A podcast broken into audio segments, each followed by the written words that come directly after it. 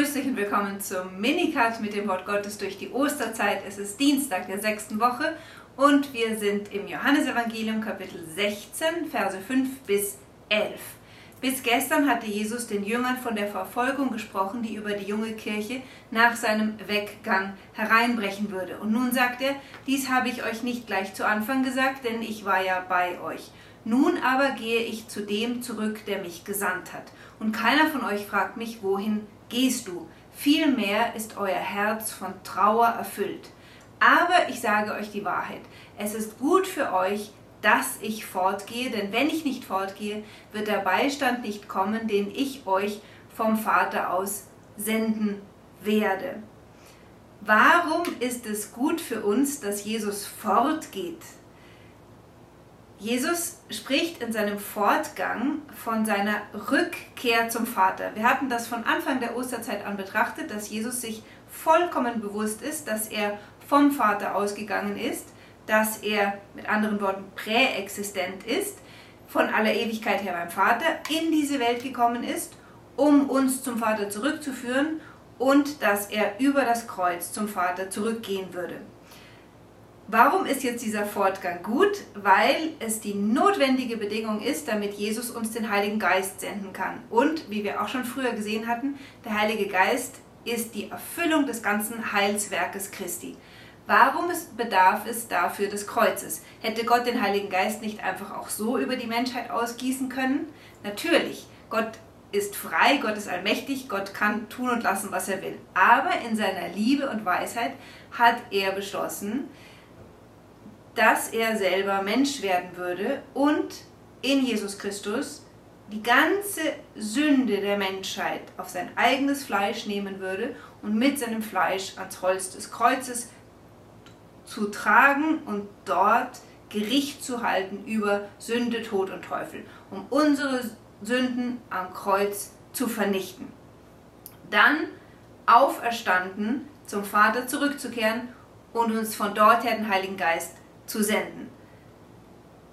Durch den Tod Jesu Christi am Kreuz erst wird die Bedingung geschaffen, dass der Heilige Geist wieder in Menschen wohnen kann, weil das Kreuz die Sünde vom Menschen wegnimmt und wir in der Auferstehung Jesu Christi neu geschaffen werden als heilige Tempel, in denen Gott Wohnung nehmen kann. Jetzt kommt aber noch etwas hinzu. Es ist erst durch die Himmelfahrt, dass zum allerersten Mal, und jetzt müsst ihr vorsichtig sein, dürft mich nicht wörtlich verstehen, aber analog, dass in der Geschichte Gottes, und in Gott gibt es natürlich keine Geschichte, denn es gibt in Gott keine Zeit, aber es ist das allererste Mal in der Geschichte der Menschheit, dass ein Mensch ins Herz Gottes eintritt. Jesu Himmelfahrt bedeutet, dass, weil Jesus ganz Gott und ganz Mensch ist, er als Gott Mensch ins Herz der Dreifaltigkeit zurückkehrt.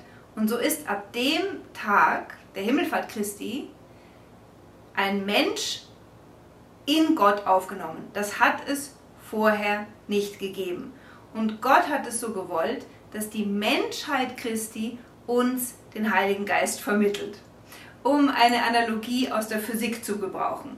Wir wissen alle, dass Energien wie zum Beispiel Strom oder Licht oder Magnetismus einen Leiter brauchen, um transportiert werden zu können.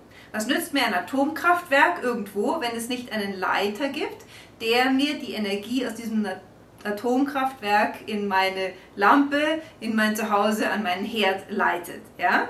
Das ist uns in der Physik völlig klar. Interessanterweise hat Gottes Heilsökonomie etwas Ähnliches bestimmt für die Dynamis Gottes, die uns zuteil werden soll, nämlich den Heiligen Geist. Der Heilige Geist wird im Griechischen auch das Dynamit, die Dynamis, das, die Kraft Gottes genannt. Und Gott wollte uns diese Kraft zuteil werden lassen durch den Leiter, der die Menschheit Christi ist. Und indem jetzt Jesus zum Vater zurückkehrt, gießt er in seiner Menschheit, durch seine Menschheit, diesen Heiligen Geist auf die Jünger und die ganze Kirche und jeden von uns aus. Und deswegen sagt Jesus, es ist gut für euch, wenn ich weggehe, denn wenn ich weggehe, kann ich euch den Heiligen Geist vom Vater aus senden in meiner Menschheit. Das erklärt euch auch das ganze Geheimnis der Kirche, denn alle Gnaden, die der Herr uns am Kreuz erworben hat, die werden in der Kirche sakramental, also inkarniert über die fortlebende Menschheit Christi in der Kirche vermittelt. Das Alte Testament bringt das sehr schön zum Ausdruck in einem Bild, in einem Psalm, Psalm 133, Vers 2. Dort heißt es, es ist wie Salböl auf das Haupt, das hinabfließt über den Bart Aarons, über vom Bart herab auf den Saum des Gewandes. Und das Bild, was hier gebraucht wird, ist, dass Christus das Haupt der Kirche ist. Er ist schon beim Vater. Vom Haupt her gießt er den Heiligen Geist auf seinen Leib aus, bis auf den Saum seines Gewandes, also auf die ganze Kirche. Aber der Heilige Geist, dieses Salböl, kommt immer vom Haupt her auf den Leib Christi. Und das geschieht mit der Himmelfahrt Christi. Das war jetzt schon ein Sneak Preview auf das Geheimnis des kommenden Donnerstags. Kommen wir zurück zum heutigen Evangelium. Da heißt es, und wenn er kommen wird, so wird er, der Beistand, der Heilige Geist, die Welt überführen und aufdecken, was Sünde, Gerechtigkeit und Gericht ist. Sünde, dass sie nicht an mich glauben, Gerechtigkeit, dass ich zum Vater gehe, Gericht, dass der Herrscher dieser Welt gerichtet ist. Was meint Jesus damit? Der Heilige Geist überführt die Welt der Sünde, dass sie nicht an Jesus Christus glauben.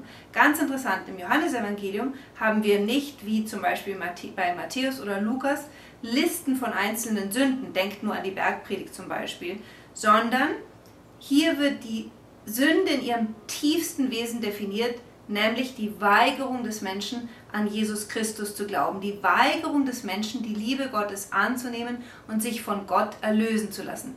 Denn um an Jesus zu glauben, um Jesus als Erlöser zu empfangen, muss ich ein, mir eingestehen und vor Gott gestehen, dass ich selber ungerecht bin, dass ich selber ein Sünder bin. Und dazu sind viele Menschen nicht fähig. Warum? Viele, weil sie die Liebe Gottes nicht erkannt haben. Und wenn ich die Liebe Gottes nicht kenne, dann würde es mich ja in Verzweiflung schmeißen, zuzugeben, dass ich ein Sünder bin. Nur im Anbetracht der Liebe Gottes kann ich meiner eigenen Sünde ins Auge schauen, weil ich dann vor ihr keine Angst mehr haben muss. Ja? Aber die Ursünde des Menschen ist es zu sagen, Gott, ich brauche dich nicht, ich will unabhängig sein. Das sehen wir schön symbolisiert in der Sünde des ersten Menschen im Garten. Deine Gebote behalt für mich, ich will selber bestimmen, was richtig und was falsch ist. Beziehungsweise Christus zurückweisen die Offenbarung der Liebe Gottes, die in Jesus Christus geschieht, das ist wirklich Sünde. Es gibt viele Menschen, die aus sich heraus versuchen, ethisch sehr moralisch zu sein, also äh, perfekte Erfüllung dessen, was wir als ethisch hochwertig ansehen, ähm, versuchen zu leben. Das sieht man zum Beispiel im Humanismus der Aufklärung oder auch im Freimaurertum. Der Mensch kann bis zu einem gewissen Grad aus eigenem Wollen heraus sehr ethisch handeln. Aber wenn ich zugleich Jesus Christus als meinen Erlöser ablehne, dann hilft mir mein ganzes moralisches Handeln nichts. Denn dann läuft es letztlich auf eine Selbsterlösungslehre heraus und der Mensch kann sich nicht am eigenen Schopf aus dem Dreck ziehen. Deswegen hat es der Zöllner so gut, der im Tempel steht, jetzt mit Lukas gesprochen und sagt, Herr, sei mir armen Sünder gnädig, denn das allein führt uns zum Heil. Also Sünde, dass sie nicht an mich glauben. Wer an Jesus Christus nicht glaubt, für den gibt es keinen Weg zum Heil. Zweitens, Gericht, Entschuldigung, Gerechtigkeit, dass ich zum Vater gehe. Warum ist das Gerechtigkeit? wir müssen bedenken, Jesus redet hier ganz kurz vor seinem eigenen Prozess. Also die Welt wird ihn gleich verurteilen, zum Tode verurteilen und ihn anklagen der Blasphemie. Sie wird ihn als grauenhaften Verbrecher kreuzigen. Jesus steht vor Gericht.